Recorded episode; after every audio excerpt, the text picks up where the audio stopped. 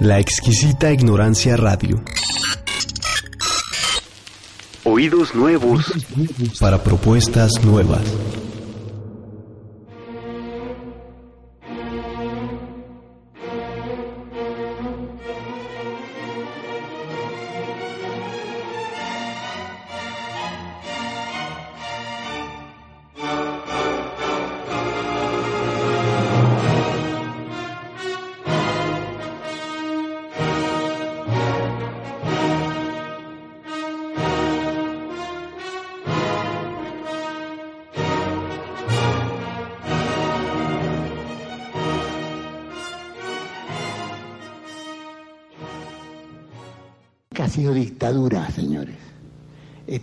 Blanda. Pero si es necesario, vamos a tener que apretar la mano porque tenemos que salvar primero el país.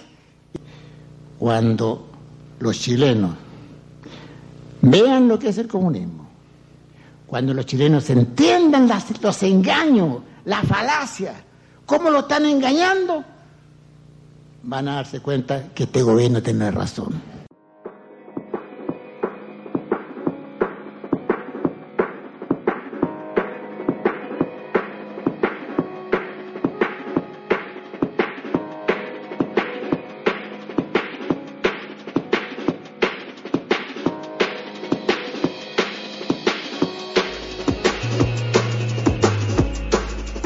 Bueno, estamos aquí en Conexión Global. Fue Acabamos un centro- de escuchar a un pequeño fragmento de Augusto Pinochet y esto viene a colación del tema que vamos a tratar el día de hoy. Pero antes de empezar, eh, bueno, me presento Germán Sastre, también aquí en compañía de Orson Rodríguez. Mucho gusto, un placer acompañarlos como de costumbre los viernes a las 5 de la tarde. Sí, Eh, empezamos un poquito tarde. Sí, un poco tarde hoy, pero bueno, con la intención de tener un programa excelente eh, sobre pues esta persona tan emblemática de esta época, pues tan turbulenta que, que yo personalmente admiro con vehemencia y que nos va a llevar a un programa interesante.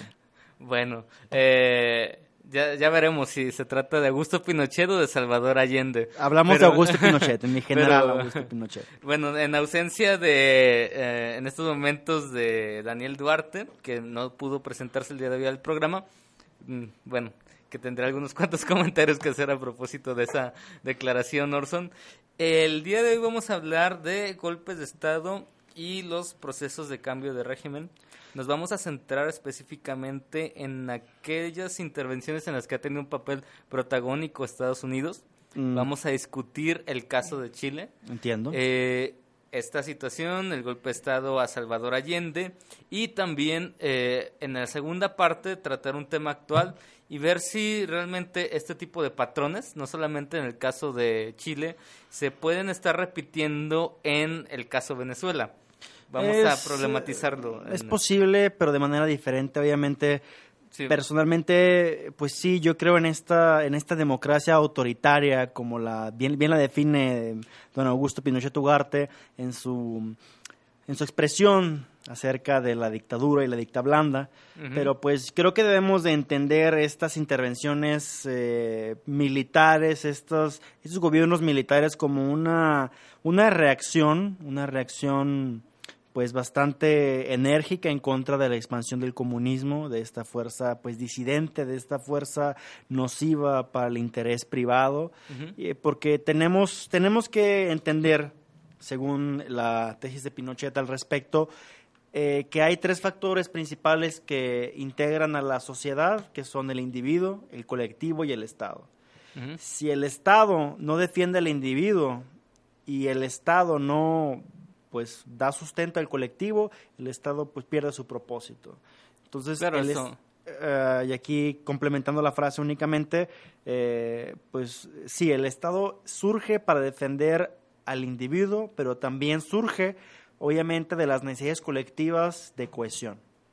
Bien, pues eh, en efecto hoy tenemos bueno, esta idea que habíamos tratado en un par de programas anteriores a propósito del tema del neoliberalismo, eh, toda esta ideología que permeó eh, esta situación de la Guerra Fría, de la cual también es una consecuencia varios de estos golpes de Estado Y en efecto, Pinochet fue un claro representante de este ascenso fundamental del neoliberalismo dentro de, la- eh, dentro de Latinoamérica.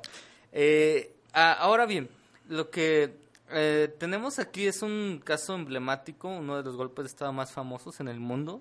eh, también, no solamente por la, lo que sucedió durante el golpe de Estado, el emblema del personaje que fue Salvador Allende, sino también por las consecuencias. Eh, tenemos la unión, como dices, de una especie de, bueno, no podemos llamar democracia más que de manera eh, eufemística quizá, Yo o, creo que es o una falaz. yo creo que es eh, una democracia auténtica, una democracia. una democracia auténtica. Eh, Lo dices sí. con un- una sonrisa en tu rostro. Eh, Creo que en radio no nos pueden distinguir tan fácilmente la ironía. Bueno, yo personalmente lo creo y lo... ¿Cómo, cómo explicarte? Lo, ejemplifico de la siguiente forma. ¿Cómo Si pudiera la- ser una democracia lo que surgió en Chile? Mm, Aquí lo, lo expreso de la siguiente manera. Si la democracia no está resguardada por un poder militar, si no hay una defensa de los valores democráticos y de los valores eh, pues sociales, de la tradición y de la moral, es la, la democracia misma no puede existir sin un defensor, sin un guardián que, pues como en la antigua Roma, tiene que tomar las partes de dictador. Mm. La, la democracia auténtica necesita la dictadura en ciertos, en ciertos momentos para Bueno, resguardarse. de- vamos a, a discutir, de hecho es un concepto importante también esa situación de dictadura, eh, porque en efecto viene de bueno, la antigua blanda, como sucede en Bueno, sucede en ya Chile. la, esa fue una frase jocosa que... ¿Tú crees? que- sí, es, es- es poco aplicable en el caso de, de Augusto Pinochet, que hubiera sido blandito. Yo creo que le faltó ser más rígido, pero bueno, en eso discordamos, pero podemos continuar. Bueno, pero para poder plantear bien los antecedentes que lo que sucede en Chile eh, 1973, 73, 73, exactamente, el momento del eh, golpe. Hay que mencionar el contexto de lo que está viviendo el mundo eh, y la figura de Salvador Allende. Empezando por el contexto mundial, bueno, aquí lo hemos ya mencionado más de una ocasión, tenemos una situación donde están dos sistemas enfrentados, Completamente. eh, encabezado uno por el comunismo, el otro por el Socialismo, capitalismo. socialismo. Bueno, el mm, De- de- socialismo de, de ideología, ideología comunista, comunista, sí. marxista, principalmente. Marxista-leninista, en este. Marxista-leninista, y eh, que está principalmente representada por la Unión Soviética y en el otro polo tenemos a Estados Unidos a la cabeza. Estas dos Y superpotencias. la OTAN, más que y- Estados Unidos. bueno, la OTAN comandada por Estados Unidos, Sí, fundamentalmente como. Eh, ahora bien, se están disputando el mundo, se están eh, disputando áreas de influencia, países, hay un sinfín de golpes de Estado, no nada más en Latinoamérica. Golpes Nos- autoritarios, golpes caóticos en muchas partes. Creo que lo que sucedió en Chile fue lo mejor que pudo haber sucedido en la cuestión, pues en la cuestión del momento. Eh, a lo que me refiero, bueno, para complementar, es que, pues, si, vemos- si lo comparamos con África o Asia Meridional en ese, en ese momento, eh, Chile tuvo un gran auge económico, un gran progreso en la cuestión de la privatización de varios sectores y en la cuestión de que, bueno, sí, varias élites se, be- se beneficiaron enormemente de este golpe, de esta acción democrática, pero de, de, de ese de esa iniciativa individual privada surgió un gran progreso económico que ni siquiera México tiene en este momento. Ah, bueno, de hecho, eh, Chile es considerado como uno de los emblemas del capitalismo en la región, Mm, sí, por también toda esta herencia pinochetista. O sea, Eh, pues es toda la herencia hispánica, yo creo, desde el militarismo prusiano que llegó a la, a la región en la época. pero de- fundamentalmente en relación al capitalismo, ¿no? Mm, Toda esta, pues esta neoliberal, cuestión de- liberalista, sí, yo creo. toda este, esta prioridad que se le dio al sector privado. Sí, un Y- neoconservadurismo, como bien tú Ujú. comentaste en, este, en, En- en programas pasados. en programas pasados. Bueno, en este en esta situación de disputa uno de los emblemas va a ser Chile porque tenemos ahí que llega al poder eh, democráticamente elegido, hay que decirlo, Sí. Salvador Allende. Sí, sí. y eh, cuya eh, línea ideológica pues está encuadrada eh, de una manera amenazante, coqueteándole a este así llamado socialismo que está en boga en todo el mundo.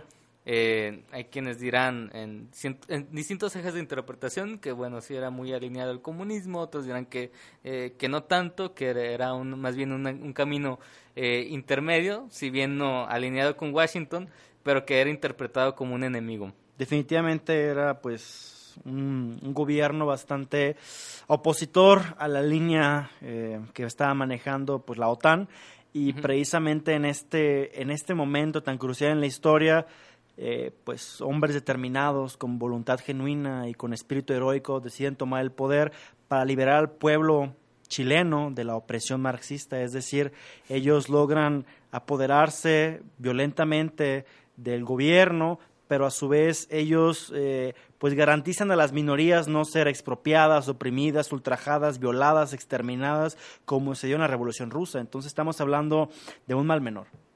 Eh, en este caso, cuando hablas de minoría, estamos hablando principalmente de los poderes económicos en Chile, las mm, élites económicas. Más que las élites, estamos hablando de una clase media, estamos hablando de, sí, de los, de los corporativos, de las empresas, pero pues también de gente que tiene un derecho que no debe de ser ultrajado incluso por la democracia. Porque si la democracia llega incluso a pues a oponerse a los derechos de las minorías es cuando pues las minorías tienen el derecho a defenderse y colocar una dictadura en, este caso. estás hablando de una oposición ahí fundamentalmente entre minorías y mayorías. Es fue la lucha, la lucha de la lucha por el poder en que entre sí es los privilegios y, y, los derechos que las minorías y las mayorías tienden a Bueno, estamos aquí hablando también ah, hablando de un contexto donde está muy metido el discurso de lucha de clases y eh, en, ese, en esa dicotomía, esas minorías no pueden ser otras más que los ricos.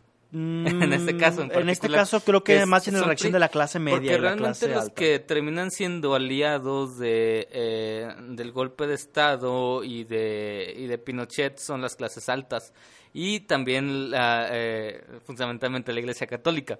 Son como los dos grandes pilares entre el económico y el religioso. Pinochet tiene una frase muy, muy, muy fuerte, muy importante, imponente. ahora sí que una frase completamente estoica, y es que los obreros, y no sino todos los empresarios, individuos, personas, ven en la empresa la manera de colaborar, de formarse, de trabajar dignamente por un sustento que no sea medio como lo que surge en el comunismo, en el socialismo cubano, venezolano, ahora sí que por los subsidios. nada, más para no revolver un poco las cosas. En estos momentos eh, eh, en Venezuela no hay un régimen comunista ni cercano. Eh, en Cuba sí es un claro En Cuba sí, de hecho, el, el, fusil con el que se suicidó eh, Salvador Allende, pues era un fusil que le había regalado Fidel Castro. Bueno, eso de que se suicidó, pues sabemos que es Se suicidó con un Kalashnikov, es la versión oficial. Es la versión oficial, pero es una versión poco verosímil. Es como la versión oficial de las Torres Gemelas, eh, pero sabemos que es poco verosímil. tú y yo sabemos que la historia tiende a ser un poco verosímil, ahora sí, como con el mito de Troya y estas cosas, pero bueno, hablemos de cosas concretas. Bueno, sí, para, eh, para no seguir este, mm, sacando temas aleatorios, eh, explicar también eh, este, esta operación, la operación Cóndor, que también es eh, en este contexto de Guerra Fría, que forma parte de una política directa de Estados Unidos. ¿En qué consiste esta operación? Bueno, hablando en pocas palabras y concretamente de qué fue la operación Cóndor, fue todo un proceso un, momento histórico en el que la CIA, eh, obviamente, se dedicó a financiar a través de diferentes organizaciones, eh, ONGs y también a otros eh, movimientos políticos monetariamente para dar golpes militares y establecer gobiernos afines a su política neoliberal, expansionista, imperialista. es decir, que fundamentalmente Estados Unidos lo que hizo fue intervenciones en lo que consideraba su patio trasero, en este caso Latinoamérica, para poner eh, distintos gobiernos que fueran acordes a su línea ideológica, fundamentalmente eh, neoliberales, en el caso de Augusto Pinochet, se considera que pudiera ser el primer caso de un país neoliberal en el mundo. Eh, yo personalmente que, llevar a cabo América Latina, en porque bueno, en el mundo está Estados Unidos, bueno, Thatcher y Reagan. Ándale. personalmente creo que pues sí, las, las mayorías raramente tienen la razón en esta, en esta cuestión donde surgen tantos fenómenos que llegan a entrometerse en la, en la vida pública, ¿no? Es decir, que las mayorías se ven ofuscadas precisamente por la ignorancia, precisamente por la necesidad, por el hambre, y por esto la jerarquía, el orden, este, este gobierno virtuoso que pues entrega eh, la operación Cóndor a, no solo a Chile, sino a pues está Argentina, están todos los países, la mayoría de los países del cono sur, está incluso creo que Brasil, si no me equivoco. Eh, bueno, es que eh, de hecho nos dedicamos a hacer una, una cierta lista del conjunto de golpes de Estado, son más, por supuesto, hubo de todo color de, e ideología, golpes de Estado durante el siglo XX dentro de Latinoamérica, pero llama la atención al menos la gran cantidad que, que hubo con un apoyo directo de Estados Unidos, ya sea diplomático al momento del reconocimiento, o y también eh, financiero, o, financiero eh, militar en algunos casos, como fue eh, con Salvador, etcétera. ¿no? Es decir, un conjunto de intervenciones que incluso van antes de, la, de esta situación de la Operación Cóndor y de la Guerra Fría. entonces tenemos en Nicaragua, 1934, un golpe de Estado Julio César Sandino, eh, quien establece a Anastasio Somoza como el dictador que, que va a gobernar Nicaragua y bueno, hablamos de las guerrillas sandinistas que tanto mal provocaron y se llaman sandinistas precisamente por honor a, Sandino. A, Sandino y que habían sido bastante combatidas ahí toda esa financiación que los padrones de la muerte, grupos de asalto, etcétera. Eh, los desaparecidos es una metodología que incluso se llega a implementar en Chile, hasta en eh, México. En México también, pero en Chile tiene un papel muy muy muy eh, muy peculiar, ¿no? Toda la, toda la, cantidad de desaparecidos que hubo por la dictadura militar. Eh, pues son cosas que pasan. cosas que pasan en ese tipo de situaciones, ¿no? Eh, Venezuela en 1945, Isaías Medina, eh, Bolivia en 1964 con Víctor Paz, Perú eh, Fernando eh, Velarde en 1968, Uruguay en 1973, Juan María Bodaberry en Panamá en 1968, Arnulfo Arias Madrid. En Argentina, bueno, también es un caso muy emblemático, Maristela Martínez de Perón, viuda de, Juan Domingo Perón, eh, quien establece ahí la dictadura, Jorge Rafael Videla, y pues, bueno, en fin, un sinfín de, de golpes de Estado a lo largo de toda Latinoamérica. Precisamente aquí lo que detectamos, bueno, muchos han hecho este análisis ya. es, el patrón. Es un patrón, es, eh, estamos ante un modus operandi donde hay una cierta ideología que coquetea con la izquierda o que no obedece los intereses eh, imperialistas, como han mencionado, de Estados Unidos, y de algún modo hay un apoyo directo o indirecto de parte de esta potencia y eh, llevan eh, a cabo una intervención militar. Parece ser que esa intervención militar tiene como fundamento un apoyo internacional. Sí, como surge precisamente en esos momentos para tomar un paralelismo en Venezuela, que ya hay un grupo pues militar eh, venezolano que está pues, rivalizando con el gobierno de, de, Maduro, que lo intentan tumbar por la fuerza, que es obviamente, obviamente lo más democrático cuando los intereses del pueblo reflejado en no solo minorías, sino en las exigencias para el sustento, pues tienen que ser tomadas por la razón o la fuerza, frase de mi generalísimo Pinochet. bueno, la segunda parte vamos a discutir del caso Venezuela. Muy bien. en concreto. Pero uh, tenemos un, una especie de modus operandi ya establecido en relación a una manera de proceder de Estados Unidos de apoyo a, regímenes de apoyo en, en, recursos económicos, financieros, eh, militares, de inteligencia, etcétera, etcétera. Eh, es, esto podemos dedicarle casi que un programa a cada uno de los casos de estos estados intervenidos, directa o indirectamente. Definitivamente. En el caso de Chile tenemos, bueno, una maniobra bastante peculiar. Muy astuta. muy astuta, en la cual, bueno, también tenemos un, eh, una guerra económica, porque previamente eh, también tenemos unos efectos muy semejantes a lo que sucede en Venezuela actualmente, que es eh, la escasez de productos. Poco antes de la caída de Salvador Allende, lo que tenemos es que distintos productos empiezan a escasear dentro de Chile. Y esto se debe a un conjunto de maniobras que algunos han denunciado como la acaparación de bienes, los movimientos financieros que también van hundiendo la economía de Chile y tenemos el miedo al comunismo. Y también tenemos un ambiente de descontento popular que estalla en concreto con la huelga de los mineros. Definitivamente. Bueno, en este caso eh, pues todos los huelguistas, sediciosos, gente equivocada en el momento equivocado, pues tiende a desaparecer en estos casos, pues como una medida pues proporcional, justa en esta, en esta guerra, en esta lucha por el poder donde todo es válido, donde todo es permisible, puesto que pues la democracia misma exige la participación de agentes heroicos que lleguen a transformar el presente por los medios necesarios. Eh, yo personalmente creo en este momento de la historia donde Pinochet eh, interviene en su protagonismo tan, tan, tan firme, en su protagonismo tan, tan estoico, tan verdaderamente necesario para el pueblo chileno, donde pues sí los libra de esta, de esta calamidad conocida como socialismo, como comunismo, y por eso llega a liberarlos de las mentiras, de las falacias, del mito de la prosperidad eh, equitativa, puesto que las ideas mediocres pues tienden a, la catástrofe, como vimos en la caída de la Unión Soviética posterior en los 90, ¿verdad? Bueno, en el eh, bueno, ahí hay como varios conjuntos interpretativos de, tu parte. Bueno, en relación a la a que realmente el comunismo sea, sea el chamuco, bueno, habría muchas cosas todavía que decir. En efecto, es un sistema que que llegó a un punto, diríamos, de, de pues derrota ideológica en cierto punto de la historia.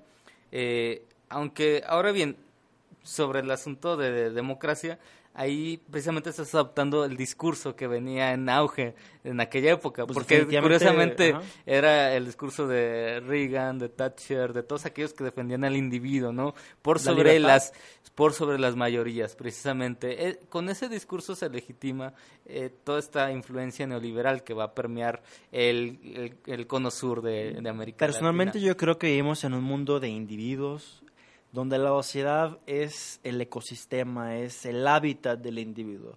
Pero si el individuo pierde, pierde su libertad, se convierte en un objeto, no en un sujeto, no tiene identidad, se convierte en un animal, en masa, sin alma. Es por esto que, pues que sí, precisamente el poder que proviene de Dios, que se transfiere al líder supremo, al, al protector, al guardián de la democracia, en este caso mi general Augusto Pinochet, él llega a a defender una idea de libertad, de progreso, de, prosperidad y esto lo vemos en Chile en la actualidad con su pues eh, modelo tan bueno, ahí había una contradicción muy importante con respecto al tema de la libertad, porque lo último que se establece en Chile es libertad con, eh, con la dictadura de Pinochet. Eh, ¿Qué libertad puede haber en las detenciones forzadas? En la capacidad de poder expresar las propias ideas.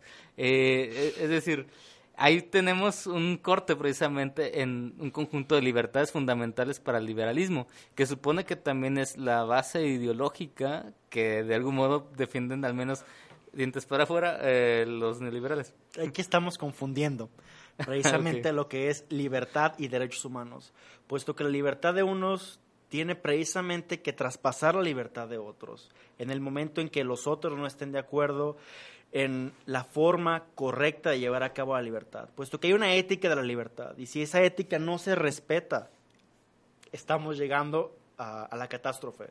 Es el orden de la jerarquía, el orden de la autoridad sobre el orden de la masa bueno, Entonces ahí tenemos un uso del concepto de libertad ad hoc para ciertos fines.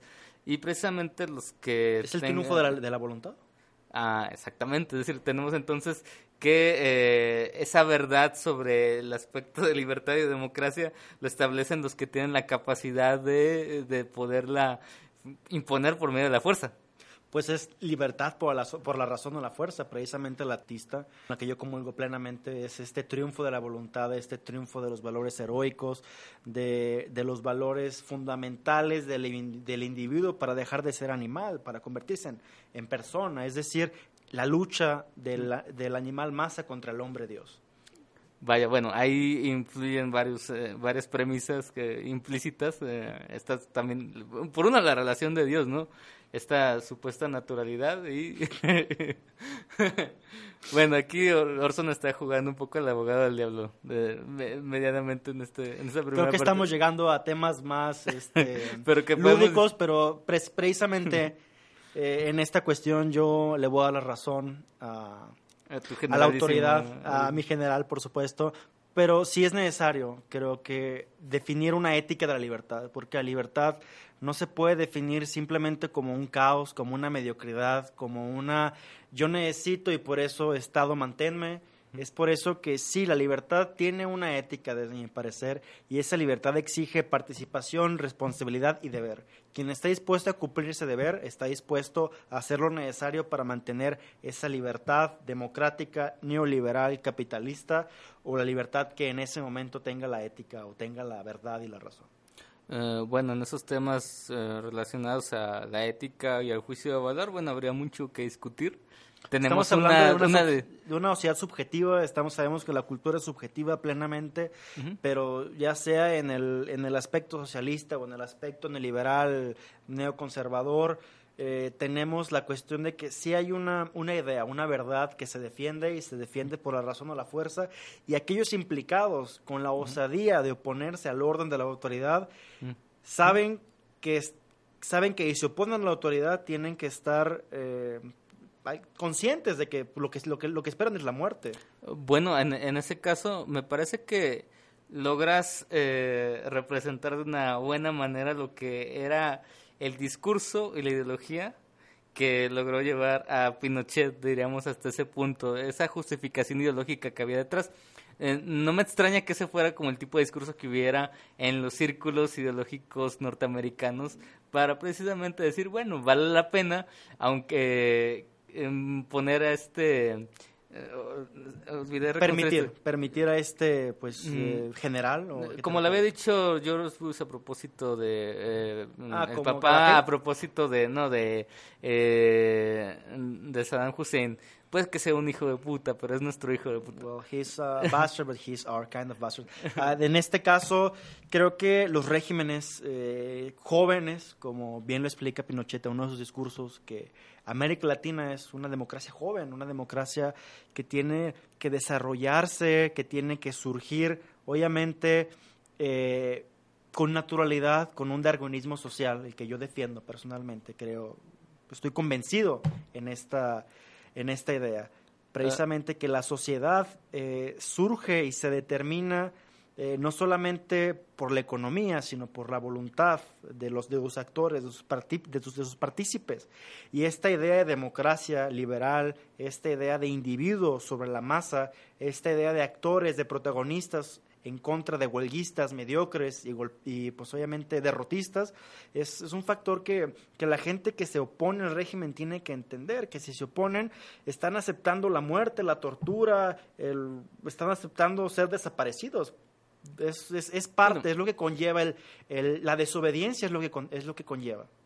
Vaya, bueno, ahí precisamente vemos eh, representado como toda esa lógica que llegó a lo que eh, fue la, la, manera de proceder también de Pinochet, ¿no? Porque él se concebía a sí mismo como alguien que estaba en defensa de esos valores. Bueno, tenemos a un paladín de la democracia en la persona de mi general Pinochet, porque este es precisamente este paladín que llega a salvaguardar la idea del liberalismo es decir, tenemos a la idea sobre el, presidencialismo o el poder de la oclocracia, que no fue la democracia lo que llevó a Allende al, poder, fue la oclocracia, la turba, la masa eh, cegada, la masa engañada por las ideas comunistas, por demagogos, y fue por esto que, los demócratas eh, convencidos, aquellos eh, liberales, aquellos hombres libres, pudieron tomar el poder por la razón o por la fuerza, que fue básico. Bueno, entonces, al menos aquí en esta interpretación, creo que había quienes mm, dudarían de, esto. Bueno, tenemos que mencionar también las versiones, eh, las versiones contrarias. Eh, contrarias sí, eh, la, al menos podemos reconocer que dentro de líneas básicas tenemos una, una ideología de fondo neoliberal, una intervención directa de Estados Unidos en, esta área en este intento por establecer áreas de influencia en el mundo y que está en el contexto de la Guerra Fría. Consecuencia de esto será el, eh, el golpe de Estado, Salvador Allende y su, bueno, ¿por qué no decirlo? Asesinato, aunque la versión oficial diga fue un suicidio, creo que es debido a la frustración de perder el poder, pero en este caso yo creo eh, que, con, una, con, qué arma, con qué arma es lo que era una era, una AK, no, ¿qué, era un rifle, ¿qué tipo de ah, rifle fue? un AK-47 con el que se suicidó. Un AK-47. Un fusil de asalto. ¿Qué, qué, manera tan original de hacerlo. Vaya que era todo un artista en este caso, pero bueno, personalmente yo estoy convencido que, que esta esta forma eh, liberal de tomar el poder, de, afirmar, reafirmar la libertad sobre la autocracia, sobre la imposición lasciva de esta, de esta dictadura de clase, del proletariado, de esta, de esta mentalidad tan mediocre, es algo legítimo y es algo que tiene que tomarse en cuenta como un acto eh, de democracia pura. Bueno, eh, entonces, al menos cerrando este apartado, lo que tiene que ver con lo que fue el golpe de Estado en Chile, esta operación Cóndor, que bueno, mm, recibió el, apoyo directo de Estados Unidos. Eh, nos faltó analizar un poquito más a detalle, pero ya estamos un poquito más adelante de la mitad del programa, los aspectos que fueron la guerra económica. Esta también influencia importante que hubo para poder estrangular la economía chilena eh, de parte con este apoyo internacional, eh, incluyendo el sistema financiero, la, la, falta de, de víveres y demás que había generado también este clima de descontento social que, bueno, fue también base para mm, que el golpe de Estado tuviera cierta legitimidad. Definitivamente, ahora sí que no hay política sin economía. Yo creo que la economía política de ese momento estaba basada en la legitimidad de un sistema. bueno, bueno vamos a ir brevemente a un corte. Un tributo que le ah, ofrezco a mi general. Bueno, de hecho sí es una, una representación de... Eh, es curioso, ¿no? Todavía la, la influencia que genera Augusto Pinochet en la actualidad eh, esa defensa que existe todavía de una figura eh, como tal. De un paladín de la democracia. Eh, exactamente, incluso con banderas de, demócrata, de libertador. Libertador, héroe. Y, bueno, para muestra de ello, un botón será la, la próxima canción que pondremos, cuyo título es... Mi general. Mi general, vamos a volver, hablaremos de las intervenciones en la actualidad eh, eh, con influencia norteamericana, vamos a tratar específicamente el tema de Venezuela. Volvemos después de este corte. Hasta pronto.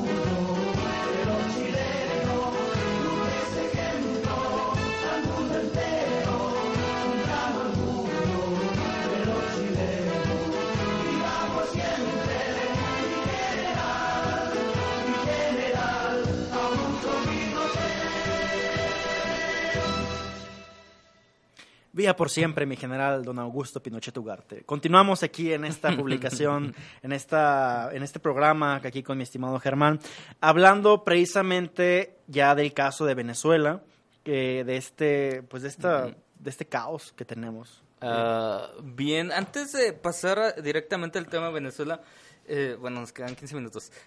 Simplemente mencionar que vamos a abordar en otros programas eh, otras intervenciones. No nos quedó el tiempo suficiente para desglosar bien el tema de Chile, el de otros golpes de Estado en Latinoamérica y mucho menos va a quedar tiempo para poder discutir el tema de intervenciones actuales que están en esta misma polémica, el caso de Ucrania, el caso de Libia. Siria, Libia, todos los países de la primavera, bueno, todos, pero varios dentro de esa lista de la primavera árabe, eh, de que se ha postulado esa tesis sobre una intervención directa de Estados Unidos. En el caso de Siria, bueno, ya lo hemos discutido varias veces. Ucrania, quizás le hemos dedicado solamente un programa o dos, pero posteriormente vamos a tratar también esa situación. Eh, Venezuela se ha dicho, aquí tenemos eh, directamente enfrentados dos discursos eh, fundamentales, uno más minoritario que el otro.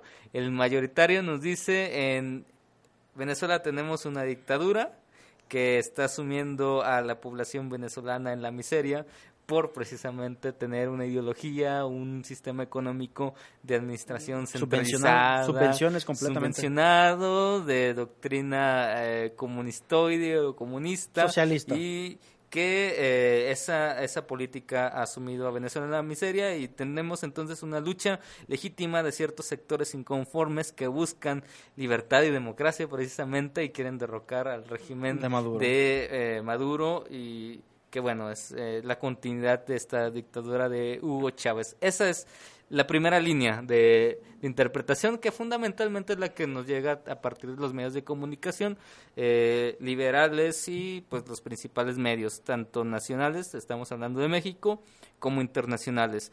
Eh, diremos, cualquier cosa, casi casi todos los días veo una noticia, una noticia de Venezuela. Eh, de hecho, hace si mal no recuerdo, un año y medio había un convenio entre varios, eh, varios países en defensa precisamente de las libertades en, Venezuela, donde iban a dedicar un espacio eh, continuo para cubrir ese tipo de, notas, ¿no? Y pues fundamentalmente son notas en contra del gobierno. Eh, la otra perspectiva, más minoritaria, porque es muy raro que, que exista tertulios, comentaristas o analistas que eh, defiendan lo que viene a ser el gobierno de Maduro. Incluso algunos que habían defendido a su vez el, gobierno de Hugo Chávez en su momento. Tenemos algunos detractores, eh, hay que decirlo, no en relación a la línea ideológica de Hugo Chávez, sino en relación a la misma administración que está teniendo eh, Maduro en, en, la presidencia. Entonces, hay quienes dicen desde esta línea retractora bueno, Maduro ha sido ineficiente en poder seguir acá, en llevar a cabo las, eh, las líneas de, Hugo Chávez. Y otros que dicen, bueno, lo que pasa es que tenemos un gobierno que tiene, mm, desde que inició Hugo Chávez hasta la fecha y todavía con Maduro, un asedio constante de un conjunto de agentes internos y externos que están eh, complotea, eh, haciendo un complot en contra del gobierno. Conjurando en contra del eh, gobierno. Desde una perspectiva económica, militar y mediática. Bueno, en la cuestión militar no completamente, pero aquí yo te puedo comentar lo siguiente. Sí, el mm, gobierno de Maduro... Paramilitar al menos. Paramilitar, sí. En la cuestión paramilitar es correcta porque el ejército, es en su mayoría, podemos decir, leal eh, al, gobierno de, de Maduro que lo asocian con el gobierno de Chávez.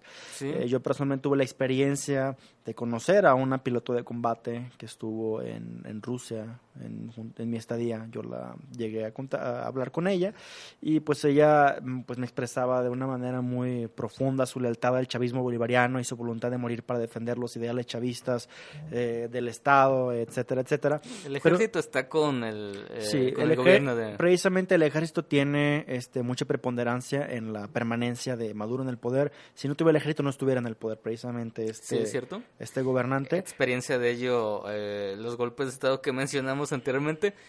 Son militares. Golpes militares.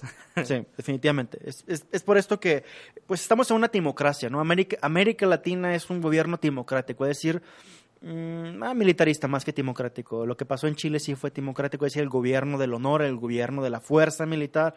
Aquí lo que tenemos en, en Venezuela creo que es más que una timocracia, un militarismo opresor en este caso. Eh, bueno, personalmente tengo amigos venezolanos que han estado, que han vivido la realidad de Venezuela, donde sí, el gobierno te subsidia con un pollo enlamado de 1980 traído de China. Es un pollo gratis, pero tienes que hacer una fila de 12 horas para recibir tu pollo gratis chavista bolivariano.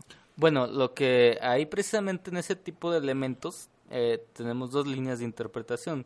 La primera que había mencionado que la consecuencia de esa escasez de productos, porque hay que reconocer, digo, que en, en Venezuela hay escasez de una gran variedad de productos que bueno, en alguna vez lo, lo discutí aquí también con, Daniel, se debe a su concentración en la economía petrolera.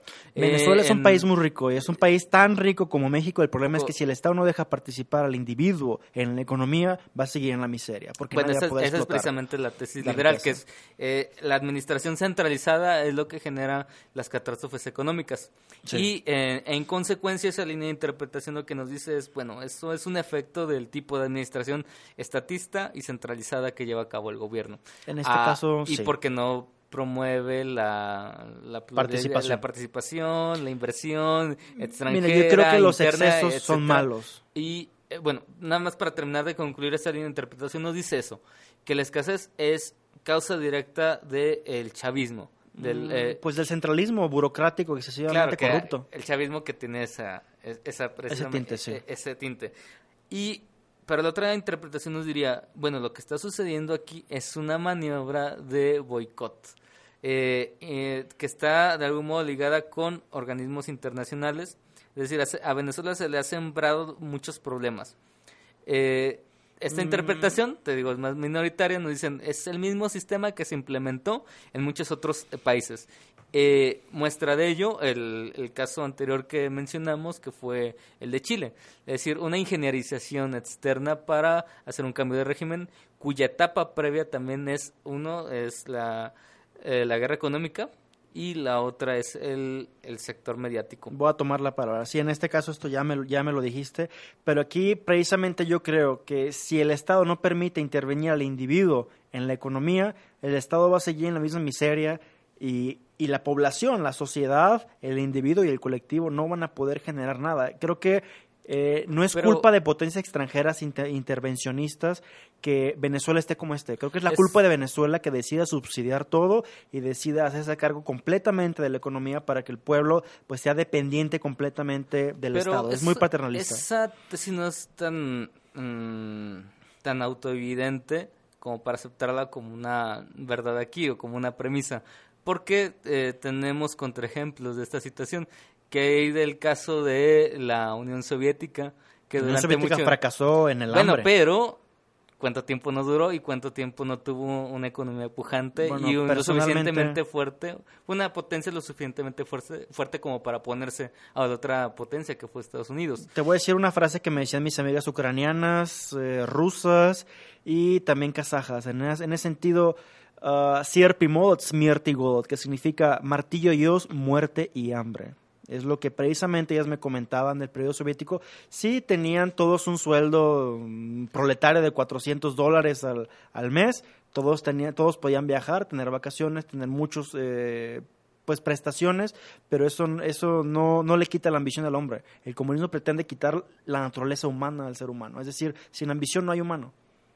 Bueno, pero esas son tesis que... Son experiencias bastante bueno, empíricas. Bueno, tienen, son experiencias, tesis que tienen que ver con una interpretación de lo que es bueno y malo en relación a incluso naturaleza humana, eh, principios éticos, eh, naturaleza del Estado y demás. Empirismo. Pero en relación a la economía, que era el tema anterior que estábamos discutiendo sobre si la intervención del Estado era realmente eh, nociva Puedes ver el caso bielorruso. En, ellos, en, Bielorrusia, que es un país eh, socialista con un partido comunista, eh, pues tengo una amiga que habla eh, precisamente, Yaina Pincho, que bueno que la mencionamos en ese programa, una pinochetista convencida, que también amo y admiro con vehemencia. Ella pues habla siete idiomas, ella tiene dos carreras, una artística y otra como diplomatía cultural, gana 200 dólares en una fábrica de tractores, porque el Estado le da ni siquiera lo que necesita, pero sí lo que es justo el Estado funciona, el Estado sigue ahí, pero pues ella es miserable en un país que no valora su talento y no aprovecha sus capacidades. Eso es funcional, ¿verdad? Mm, bueno, lo que pasa es que eh, precisamente en esa línea de, argumentación sobre si el factor Estado el factor centralismo es suficiente para explicar la un, este, una serie de problemas económicos en la población me parece insuficiente, porque solamente son ejemplos a final de cuentas y son casos verídicos y de una de una suma de ejemplos no se puede sacar un principio general. Mm, del, eh, del mismo caso podemos sacar contraejemplos dentro del mismo capitalismo, que eh, tenemos casos de miseria extrema en el mundo cuando ya el, el, mundo está principalmente bajo esta Yo te lo comento, el, mundo en el mundo hay miserables y siempre habrá miserables porque es necesario que alguien sufra para que yo pueda gozar. Esa es la tesis humana, es la tesis del, del liberalismo, es la tesis del capitalismo. Tiene que haber miserables, el punto es quiénes deben de ser los miserables. Y no podías entonces interpretar que si eh, bajo ese mismo principio en el comunismo los miserables le tocó a esas experiencias particulares. No, en este caso pues es un, es un, es un aspecto generalizado, porque no estamos hablando exclusivamente de mi amiga Yanina Pinchu, que estamos hablando de, de 6 a 10 personas en diferentes lugares de la Unión Soviética, en bueno, ni siquiera había estratos sociales porque todos eran clase media baja. Bueno, lo que pasa es que también ha habido esa miseria en países capitalistas y de hecho existe actualmente. Pues la miseria es, una es eh, parte de la humanidad. Pero entonces la miseria no se puede, eh, en, si es parte de la existencia humana, no se puede conectar con una causa como el centralismo en la administración económica o con el Estado. En esta cuestión te voy a decir, ni siquiera tiene que ver con, con la economía. Los excesos son malos en cualquier sistema. Un centralismo excesivo genera recesión. En la, o sea, si, si un Estado completamente paternalista pretende que sus ciudadanos sean niños grandes el resto de su existencia, pues vamos a tener una dictadura que no va, que no va a ser positiva. En el caso de Chile, Pinochet dejó democráticamente el poder cuando fue la etapa de este crecimiento del pueblo, de esta, de esta autodeterminación de llegar a la democracia. Entonces, estamos llegando a la, a la cuestión de que el poder sí debe ser eh, sostenido, afianzado por la razón o la fuerza, pero la idea de la democracia defiende a la democracia misma, no defiende al individuo, no defiende al colectivo, ni siquiera defiende a la sociedad, defiende esta idea liberal, esta idea de pues desarrollo y progreso. bueno, yo creo que un, un, argumento que pone a Pinochet y democracia en la misma frase es difícilmente sostenible, pero... Igual que Julio eh, César y, los, y, los, y sus traidores, pero así pasa, es parte de la vida. Bueno, eh, lamentablemente nos queda ya este los últimos minutos y no hemos terminado el tema de Venezuela. Yo creo que le vamos a... de, cualquier modo vamos a tener que abordarlo porque sigue siendo un tema de actualidad. Creo que deberíamos continuar con democracia, Venezuela en los siguientes programas. Mm, bueno, dependiendo también de si nos surge algún tema de coyuntura y, exactamente. Eh, y bueno, alguna, alguna otra cosa que pueda suceder a nivel internacional. Por lo pronto, al menos eh, para ir cerrando el programa, la situación de Venezuela es eh, evidentemente crítica.